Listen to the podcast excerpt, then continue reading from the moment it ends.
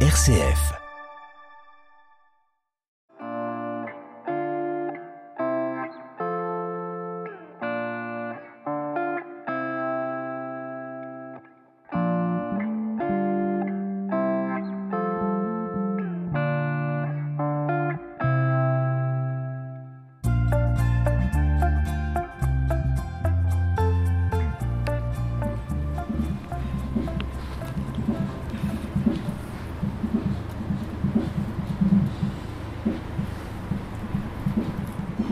Si je vous dis euh, BBC, vous allez peut-être penser à la BBC britannique et pourtant non, ça se prononce bien BBC pour le Big Band Café, la salle de concert d'Hérouville-Saint-Clair qui a soufflé cette année sa 30e bougie. Et pour commencer, pour nous accueillir, nous sommes avec Frédéric Gendre. Bonjour. Bonjour. Frédéric Gendre, vous êtes responsable communication pour le Big Band Café, c'est bien ça?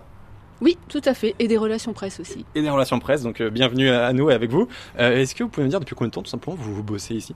Eh bien, je bosse au BBC depuis le 1er octobre 2000. Donc, euh, un petit peu plus de 23 ans. 23 ans sur 30, sur 30 ans, c'est déjà, c'est déjà pas mal. Ouais, vous connaissez bien la salle.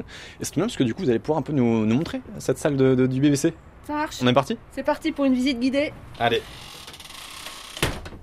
Donc là, on arrive. Si jamais on est spectateur et qu'il y a un concert, c'est un peu le, l'accueil, le, le vestiaire. On dépose nos affaires et avant de ça, on met les caisses s'il y a besoin.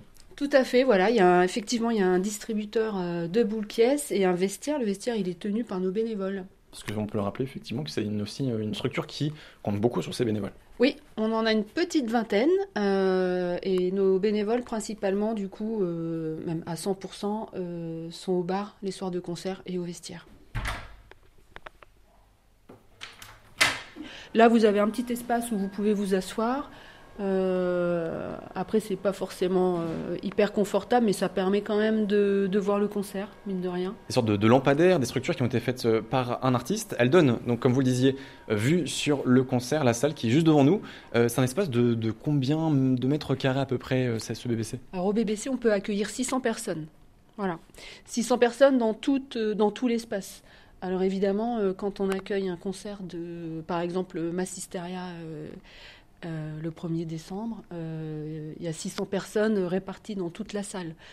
Euh, quand on accueille euh, un, un artiste de rap avec un public de lycéens, ben, les 600 personnes sont contenues, ils sont contenus juste devant la régie lumière.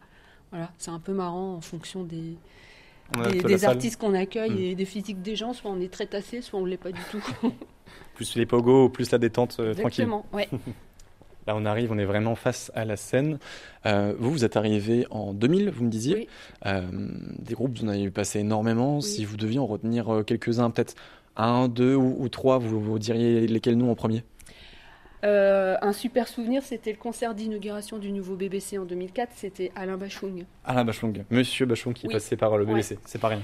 Euh, pour les, pareil, pour les 25 ans du BBC, on a accueilli Catherine Ringer. C'est un super souvenir. Mhm.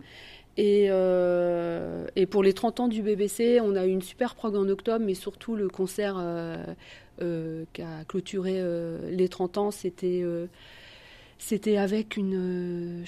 De mémoire, il y avait 18 artistes régionaux qui ont repris des standards des années 90. Et ça, c'est un super souvenir des 30 ans. voilà. Là, là, on est face, euh, pour l'expliquer, on est donc face à l'entrée bar, entre la- le bar et, et la scène, et on voit que sur le bar est inscrit en rouge, euh, rouge et noir, euh, tous les noms qui sont passés là, quasiment tous les noms, j'imagine. Oui. On peut voir effectivement, on pense Oui. quelques-uns, on voit la Maison Tellier, la en Rue même. Ouais. Euh, oui, c'est des beaux noms. Les Ramoneurs du Menhir, il y en a pour Oui. tous les goûts. Parce que c'est ça aussi, c'est euh, donner à, à voir la musique actuelle, mais dans, dans sa globalité, le BBC. Oui, on fait aussi bien de la chanson française que des soirées punk, euh, que du reggae demain, euh, du rap après-demain. euh, Il y en a pour tous les goûts. tout à fait. Donc là, on grimpe des petits escaliers, on voit que c'est annoncé euh, scène stage, entouré de murs en, en béton. Et là, on arrive dans une pièce avec plein de matériel différent et pas du tout des instruments de musique pour le coup. Plein de câbles, évidemment, des caisses de son. Hop. Quand l'artiste arrive, on imagine que les rideaux sont peut-être fermés ou en tout cas la lumière Oui, est. ces est baissé. rideaux-là ces rideaux-là sont tirés, comme ça, voilà. Et là, on est sur la Et scène. puis là, tu es sur la scène et là, c'est la console de son euh, retour. Et la foule est en délire. Voilà, toujours. peut voir, on est un petit peu en hauteur. Effectivement, il y a toutes les structures scéniques habituelles pour, euh, pour des salles de concert. Une euh, scène légèrement surélevée, pas très haute, mais quand même assez avec un peu de hauteur. Idéal pour, euh, pour faire des. J'ai plus le terme quand on se lance dans, dans la foule. Des slams Des slams Mm. C'est déjà arrivé, j'imagine. Ah oui, à chaque concert rock.